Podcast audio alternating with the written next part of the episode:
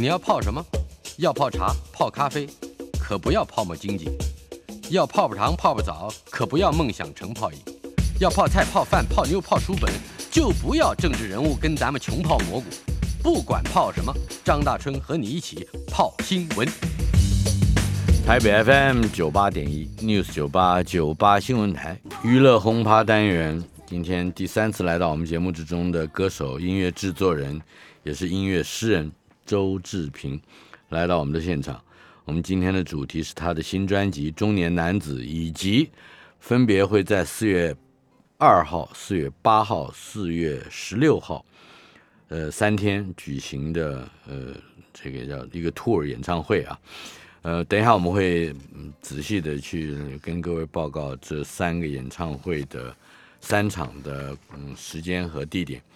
呃，首先志平，嗯，的这个专辑的形成好像还经过很长的时间。是是是，大春老师好，呃，先跟各位听众朋友问好，我是周志平。这个专辑其实酝酿时间真的蛮长的，从二零一一年就开始酝酿这个。这个专辑，那个时候，呃，人我的人还在北京，然后跟北京的一一一些朋友，我们组了一个呃独立独立音乐的厂牌。嗯，那那个时候我们营运的，老实讲，一开始营运的很差，就是歌手推不出去。然后呢，我那搭档就说跟我讲说：“哎，周老师，要不你重出江湖啊？”你 你再出个 EP，然后带着我们的歌手一起闯荡江湖，多好啊！嗯，那时候有被他说动，然后就准备了一年多。就我们在二零一三年的时候有做了一个 EP，本来想做了一个 EP EP，准备了三首歌，里面包括了《中年男子》、《中年男子》、还有《爸爸的鞋》。爸爸的鞋。对，准备了三首，然后要推出的时候，其实我犹豫了，因为我觉得《中年男子》的歌词没写完。歌本身不完整，对他应该要，他应该是 A 段应该有三段式的歌词，嗯，我只写了两段，然后第三段是用 repeat 的方式，嗯哼，他们想都，他们都想说这样子其实也可以了，可我就觉得 也别扭，听众 不见得知道，但是 对自己觉得做的人心不安，对对，然后我就跟他们讲说，那么就等我做完，就就是就把这首歌先写完吧，嗯哼，然后我就。一拖拖下来，那他们就拖，他们就，他们他们想说，这这样子也没关系，就印出吧。二零一一年的时候，对，二零一三年的时候，那时候准备好，对。然后我呢，想说，如果说这样子的话，那我整张上我做一个做一个专辑的话，我就可以不在乎这一首歌少一点。那我那要不就等等我做个专辑吧。哇，他们都凉了，完整的大的，对他们都凉了。就本来准备了这么久，大家都兴高兴兴致勃勃的，嗯哼，结果就被我一一盆凉水这样泼下来，就事情就 delay 下来了。我不但说中年男子那首歌第三段没写出来，是，其他歌也一首没写。只如初见那时候已经有了，但是已经有，但是对，他是其实是耽搁下来了。对他其实是比较早，只如初见那首歌其实是比较早的，是在我二零一零年的时候，我就写给一个广东的一个歌手。啊，他先唱了，是那可是因为这首歌是我非常喜欢的，那我会把它拿回来啊哈。只如初见，我们先来听一听这首歌，有点长，但是呃，我们这它的趣味让我想起来，人生若只如初见。对，人生若只如初见，然后我是从那一那一句的歌词把它呃截取截取出来，然后其实只是用那个心境。嗯啊，去写这样子一个歌词是，这是清朝的大词家，非常年轻就过世的纳兰成德，他原先的作品，这一句特别有名，他可能可能是整个词史上最著名的单句。对对对，人生 若只如初见，只如初见。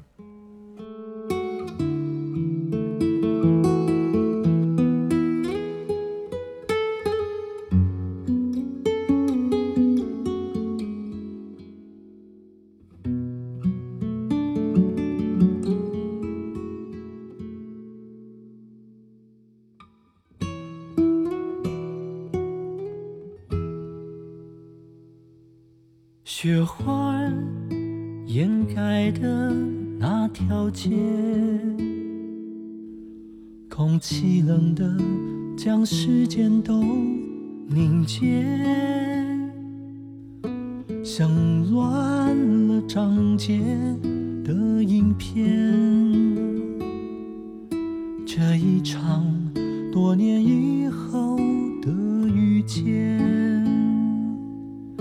你的笑容还是没有改变，只是眼里的天真像少了一些，带一点陌生。我们客套的寒暄，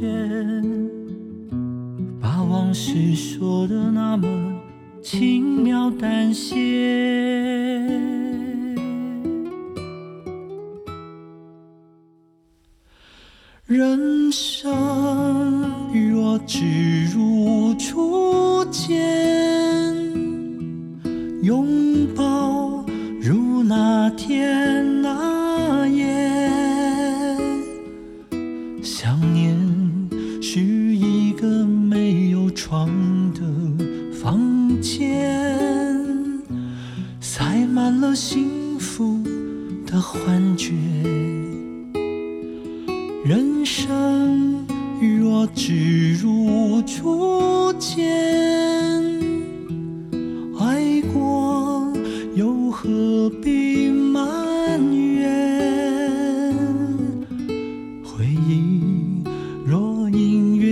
有些心酸味，就藏在心里面。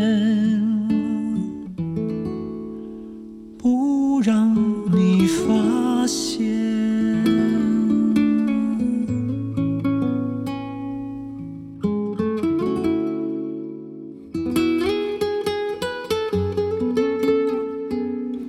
中年男子是你的第六个专辑，呃，对，第六个创作专辑，离上一个二十多年，二十五年，二十五年。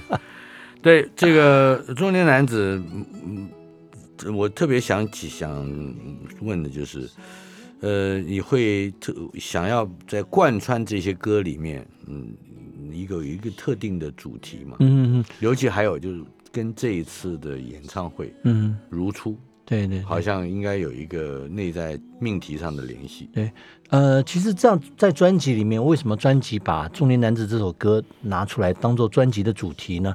就是因为，呃，这一整张专辑写的都是一个中年男子的各种心情的面相，嗯。包括积极的，包括消极的，那里面还有堕落的、放纵的，嗯嗯就是它是啊、嗯一些就是代表的我这个人在这一段时间里面，嗯。他的各种的心灵，他的心理、生理的呃生理的状况、身心理的状况，一些啊、生活的哲学，然后对于爱情的一些感觉，都就是就是以一个中年人方式去呈现它。从你出道以来，这也很多年了哈，这是第一次在高雄，第就开场是在高雄，对对对。演唱会，呃，四月二号星期六，呃，是在高雄，对对对。而且是是在一个特别的地方，不叫博尔，对，在高雄博尔、嗯。Life Warehouse 是。那个地方是一个新的一个区域，嗯嗯很很多人去那边玩。啊哈，你你之前去过高雄的，啊，去过高雄。但，是也就是大概是随随随意的唱了几首，对对，呃，拼盘的演唱会也是常常去，啊哈，可是没有在高雄开过个人的演唱会。是。对，这是呃礼拜那四月二号礼拜六。礼，拜六，对。接着就是四月八号礼拜五，呃回到了台北，对，Legacy 对。举行。之后，另外还有四月十六号在台中的，也是 Legacy。对，台中那个嗯。嗯，呃，台你如果我们有听友在高雄用电脑听我们的节目，你有什么话要先跟高雄的观众说一说？呃，因为其实一直有很多高雄的朋友，他们希望我在高雄做演出。嗯那么，呃，因为其实之前一直老实讲也是没有机会。嗯，然后高雄演出，如果做个人的话，其实他要准备的东西太多，要是，我我们的这个这这个很多东西都要运下去。嗯没有包括呃音响设备啊，包括比如说你光带行李、光带吉他都得有一、嗯都得一大车。嗯哼，那以前一直没有这样的想法，可是这次因为我出了专辑，我想希望说，它是我一个音乐生生涯的另外一个起点。那最起码，你高雄这个地方，我一定要去一趟，是做一个演唱会的一个开端啊。嗯哼，那因为这音乐的这个生涯是起起落落嘛，对不对？那这次算另外一个山头嘛，从山头出发就要有山头的起点嘛，对不对？嗯，以专辑作为起点，然后这个演唱会就以高雄作为出发，是，对，就完成一个也算是多年的心愿吧。嗯嗯。这一次的专辑，我想先说一说，嗯，它很特别，你你花了大工本是吧？做了一个 一个歌词本，而且对对对里面还有非常精致的照片。呃，此外，那个封面的设计也很有趣，是个 puzzle，是个拼图版。对对对，呃，有意思，但是这个意思要你来自己说。嗯呃，因为其实我们最后会选择这个拼图来作为这个专辑的封面哈。嗯其实它有很多个呃很多个意义在。第一个就是说，呃，这个拼图，它每一个拼图，它象征我人生的一个部分，嗯。它组成了这些拼图，组成了我的音乐的人生。然后呢，接下来就是这些拼图，它每一个拼图，它代表了我一部分的心情，嗯哼，它组成了我这一首歌，啊、这一张唱片里面的每一个歌的部分，就是不管人生还有专辑，它都是由一些呃生活的拼图去组成的，是这样的一个意义。而且拼起来的是你穿着应该是高中生制服的，拿着吉他，志平中学对一个黄卡级制服，这个当然是很有趣的一个想法。但是我感觉到也你也在负隅顽抗，不接受中年的挑挑战。就是我们虽然人到中年，可是心境还在年轻。我要听一听这首《思念树》。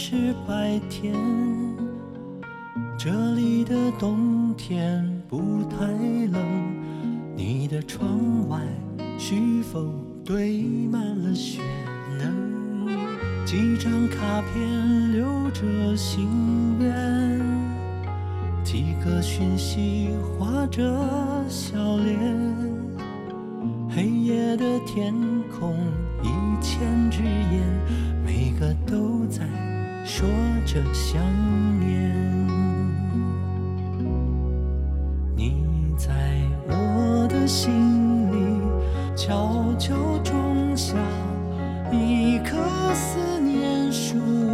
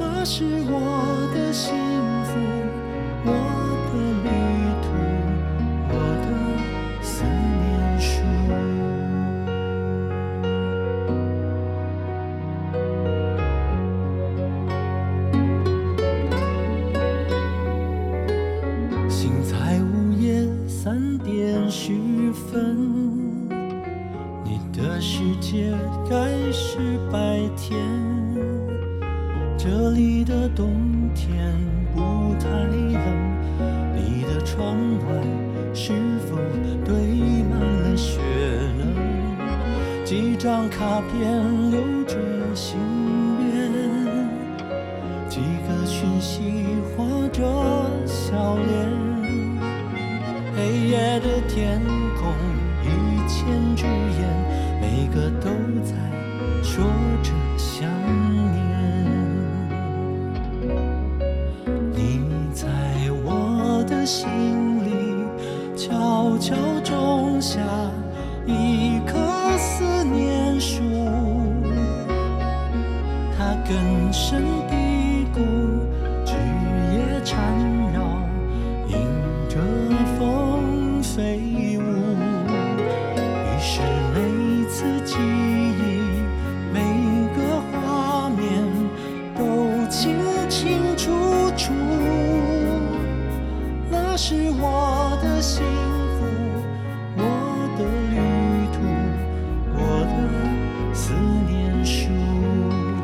思念书好像它不只是一个时间上面的拼图，它还有一个空间的故事在里面啊。嗯，其实最早写这首歌，这个名字是我的经纪人给我的。我当时、当时呃在台北一个经纪人，因为他同时也是潘安邦的经纪人，嗯哼，然后他就跟我讲说，哎，潘大哥出出出歌，你帮他写一首歌吧。然后他就给了我这个思念树，他说你你照这个题材下去写。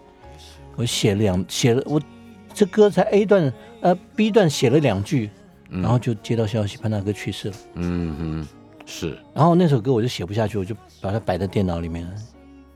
然后就其实那个时候一直心情很差，嗯就是就是不想去写这样子的题材。原来他还有一个情歌的设定，对至少是两个人不在一块儿，而且是在呃隔隔着一个半球，对对，是吧？这看起来是有是是一个是一个很浪漫的情歌。因为我那时候候的想法是，因为潘邦他有时候他的他很很多时候是在台北生活，嗯那有时候家人在美国，是那那个时候、啊所以你是想象他的对一开始是有啊点想象他的一个思念，对，然后呢，后来就我就把它摆着，然后，嗯，我后来把这首歌，因为自己要做唱片，我觉得这个题材我还是把它写完吧。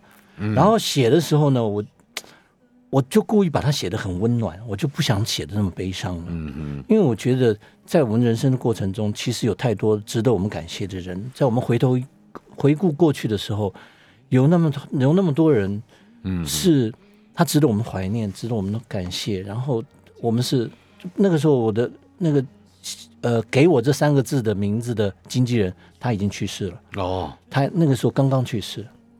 哇，对，这两个人也像同时纪念两个人，对，两个人都去世了。然后那时候其实心里面是虽然是很悲伤，可是我不想把悲伤的情绪写下去。嗯，我想写一个很温暖的东西。在面嗯在面对中年男子这个题目的时候，那，我我我我想你一定有个感触，就是访旧伴为鬼啊，越越来越多的你身边的人不在了，对，不在了。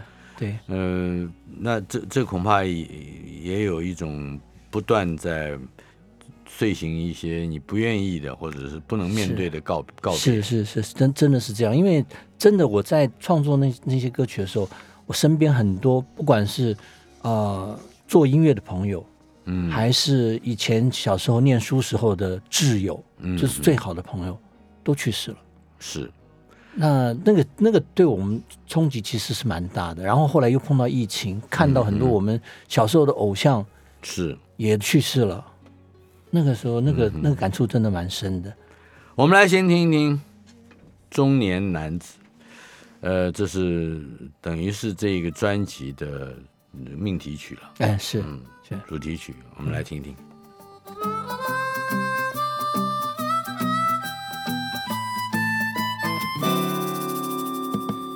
竹子过了河，就应该义无反顾。往左还是右，怎么还跌跌撞撞弄不清楚？后浪它太可恶，一个劲儿地往我身上扑。哦，这心里的苦，找谁诉？老朋友见了面。有的发福，有的秃。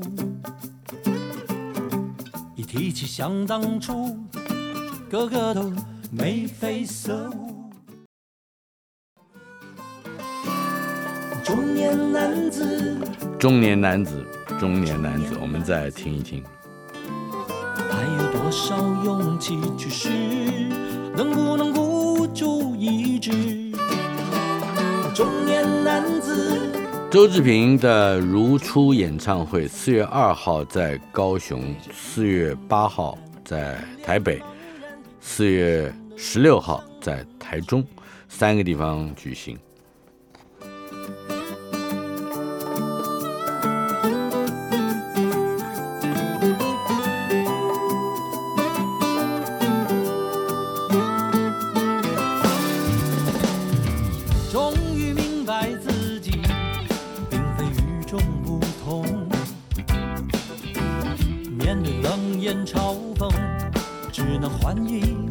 尬的笑容。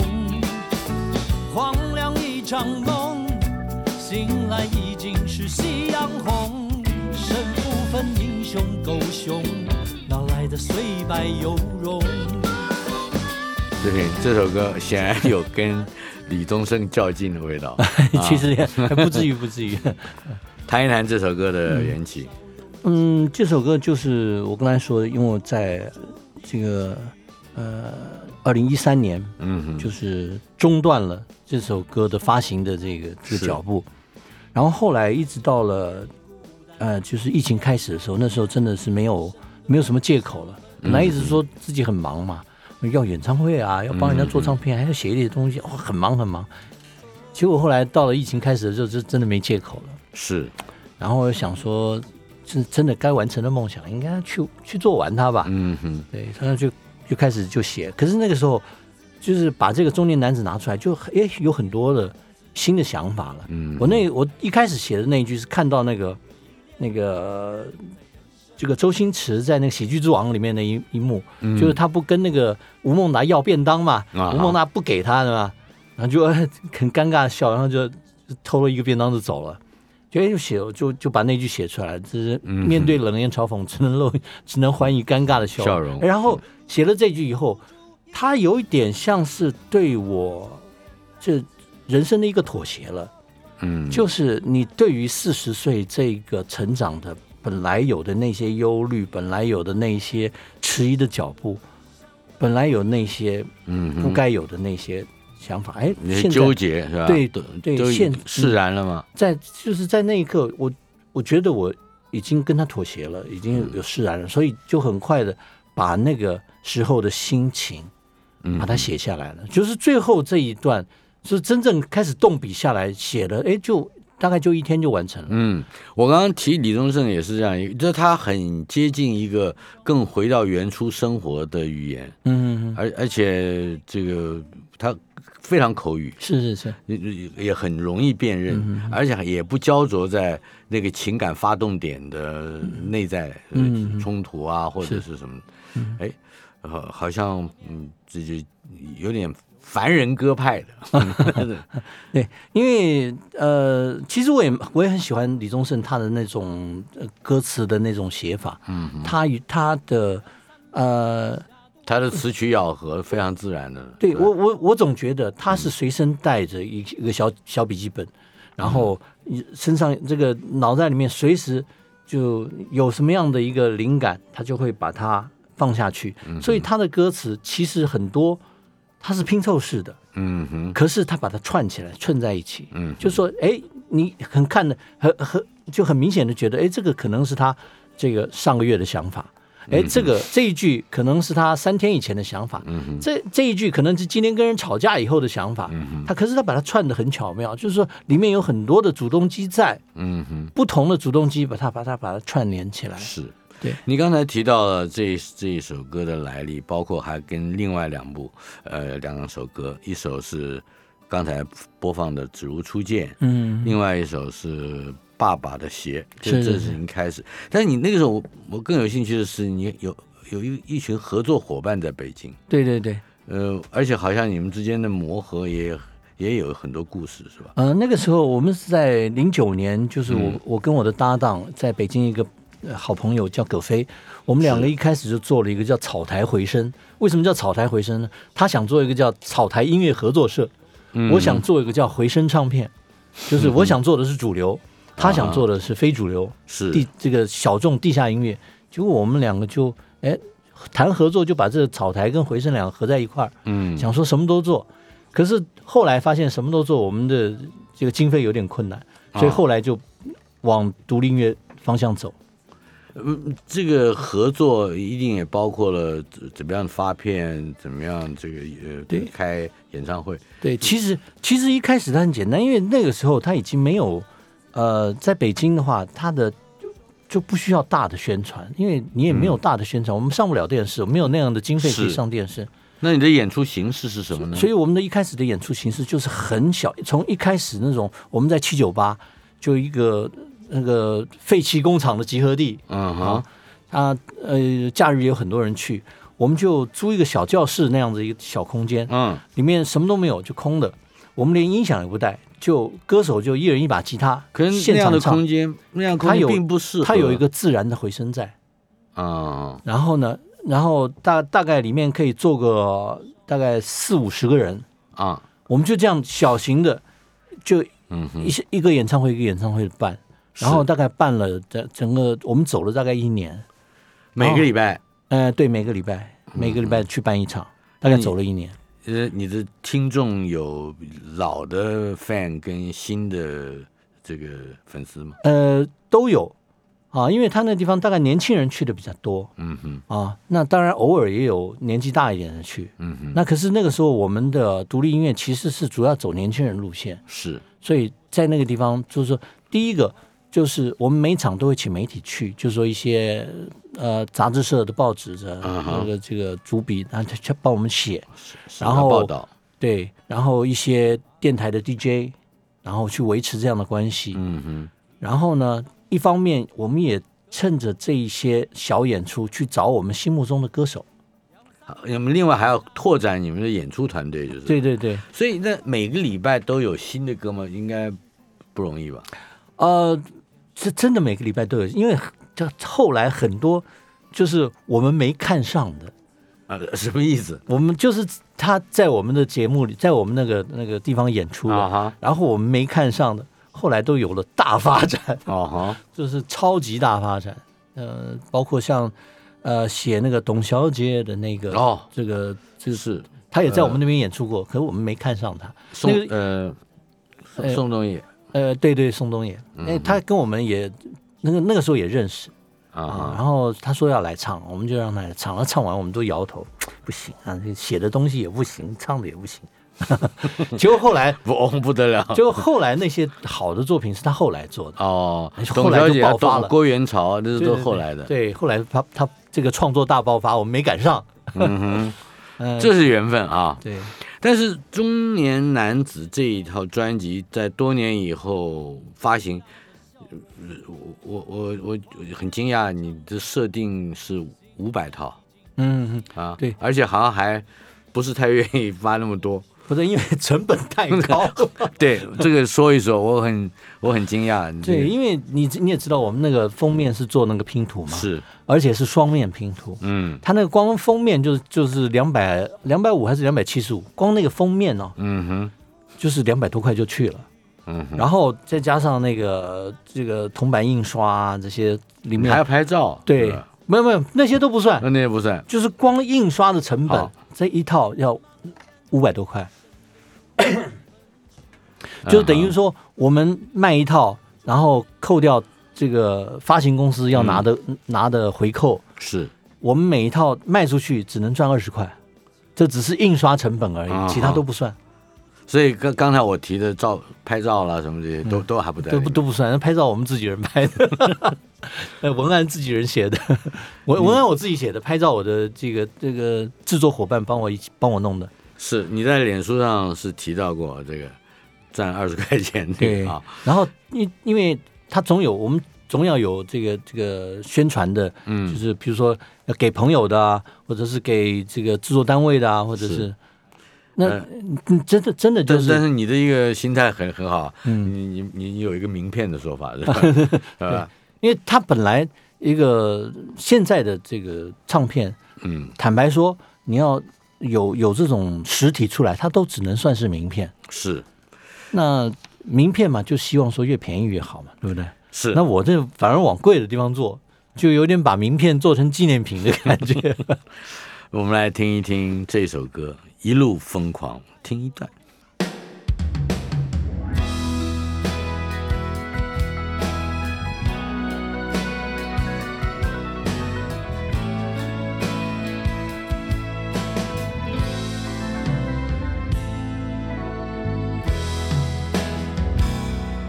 就像在沙漠里等待着花开，像走在没路可退的悬崖。如果生命还有最后一丝精彩，那么我依然全力去爱。不愿轻易化成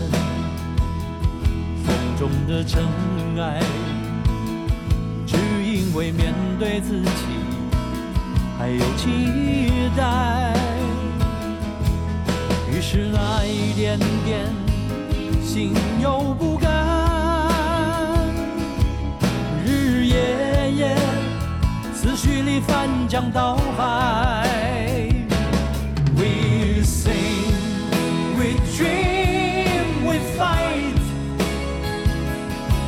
春曾是如此放肆的盛开。We live, we love, we die。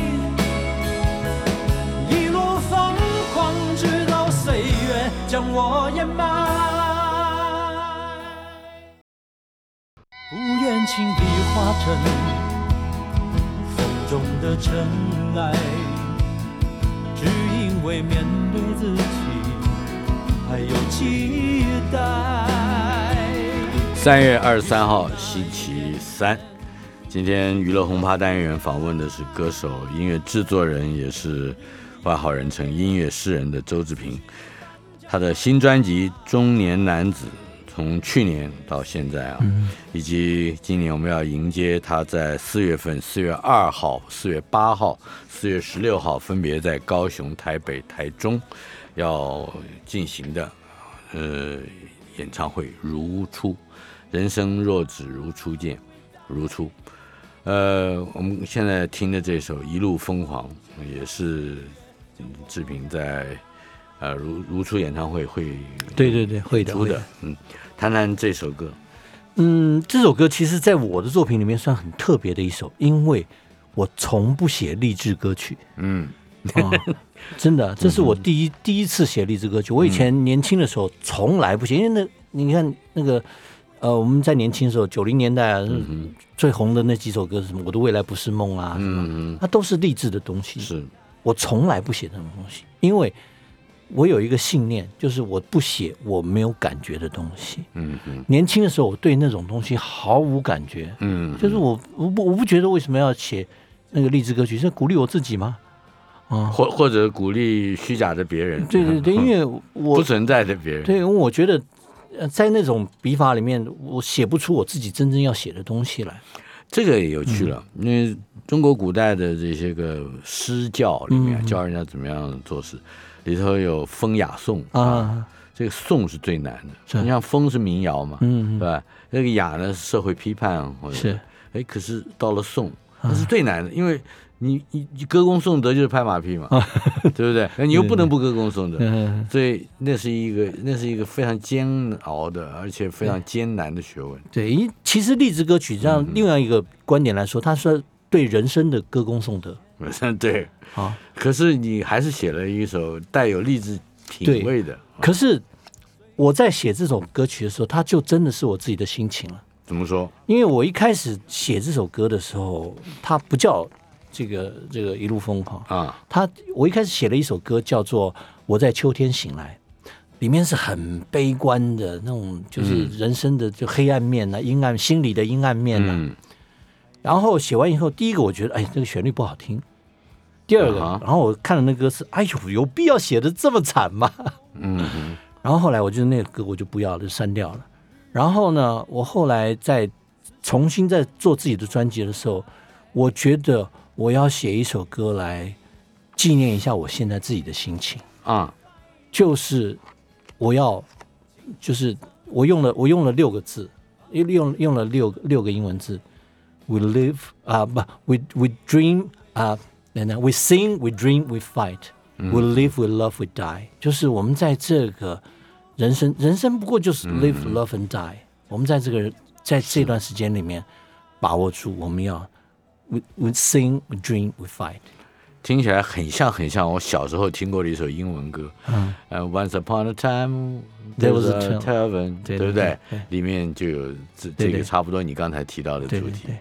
然后呢， 那个就是他其实不是说立别人的志，而是我纪念我自己的心情。这在这一刻，然后我把那个就是就是我原来写好的那个，我在秋天醒来，它里面的有一些文字，我把它摘取摘取出来。像在悬崖上哎，面的对对对，那一句是怎么讲的？对我本来在秋天醒来的时候，我在秋天醒来我，在秋天醒来，在无路可退的悬崖，对吧？对，听起来是很悲观的东西，对不对？哎，可是你把它放到乐观的词句里面，它就变成乐观了，是，对不对？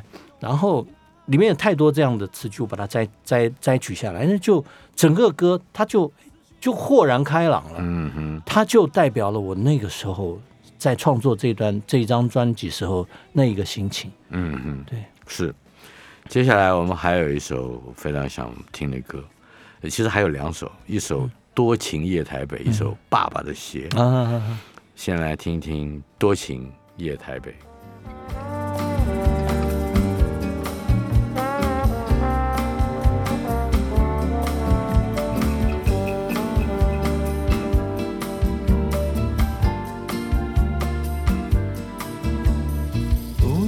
渐渐低垂，影子跟随，寂寞人未归。流年已不可追，韶光隐退，这难言的疲惫。千愁万绪，只不过酒一杯，就忘了伤痕的累累。要不卸下这面具的防备，找个肩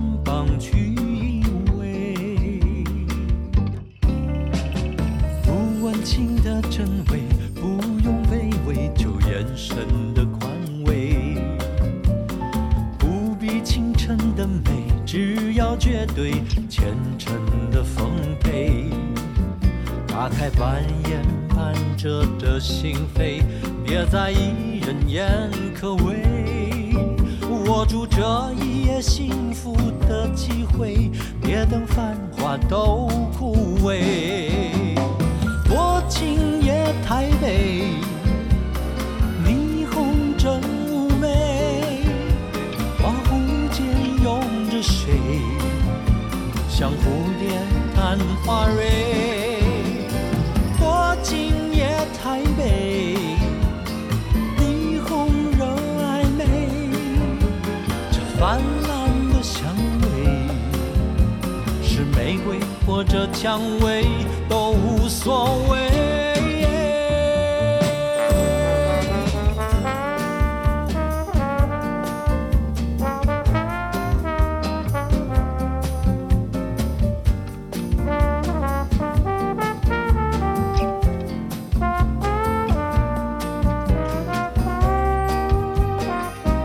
这首《多情夜台北》好像后面也有一个创作的故事，非常有对对。趣。因为这首歌我一开始在写的时候是一个呃北京的一个朋友嗯。作词，他在很年轻的时候，就我刚去刚去北京的时候，他就给了我一堆歌词，他说、啊周老师来了，我们认识一下，然后就给了我的歌词，哎，我觉得哎里面有很多不错，然后我一开始就跟他合作了一首《沙子》，后来给孙悦唱，那这也是在北京一个蛮有名的歌手，然后后来呢，这个这个这个作词人就慢慢红了。他现在已经是大概北京作词人里面算是年轻一辈的，算是顶尖的一个人物了。嗯，然后那个时候呢，他就给了我这么一个歌词，叫做“暧昧万岁暧昧万”。岁。对，暧昧万岁。然后呢，我觉得这歌词挺有趣的，写的就完全就是年轻人的心情。我大概就花了五分钟就把它谱曲，把它完成了。是吗？嗯，然后这个谱曲完成以后，他问我说要给谁唱？哎，摆着吧，反正我自己也不出，对不对？这个歌也不适合我唱，嗯对不对？然后我那时候有一次去上海演唱会，哎，觉得哎没有歌可以唱了，我们来唱个新歌吧，就把这首歌就把它放在演唱会里面。结果编出来唱着唱的时候，哎，我觉得挺好听啊。嗯哼，蛮好听的，然后底下观众反应也蛮不错，他们只反应只是这歌不像是周老师会唱的歌，因为那歌词太年轻了。啊，然后后来我要自己在做这张这个专辑的时候，我就觉得这歌好听，然后我们把歌词把它换掉吧。然后我把它旋律也改了，大概百跟动了百分之二十五。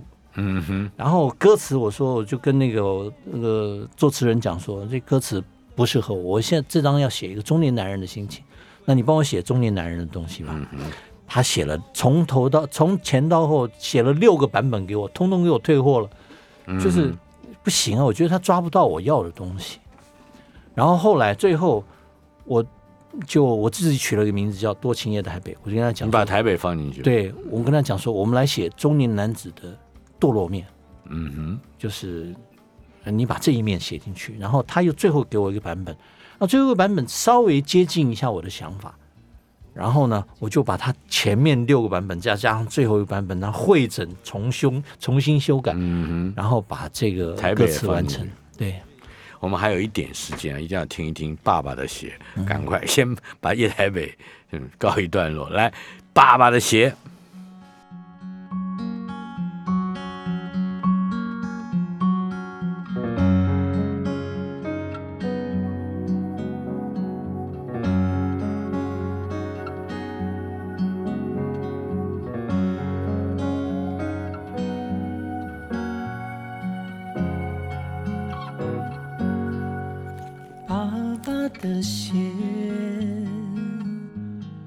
是一条船，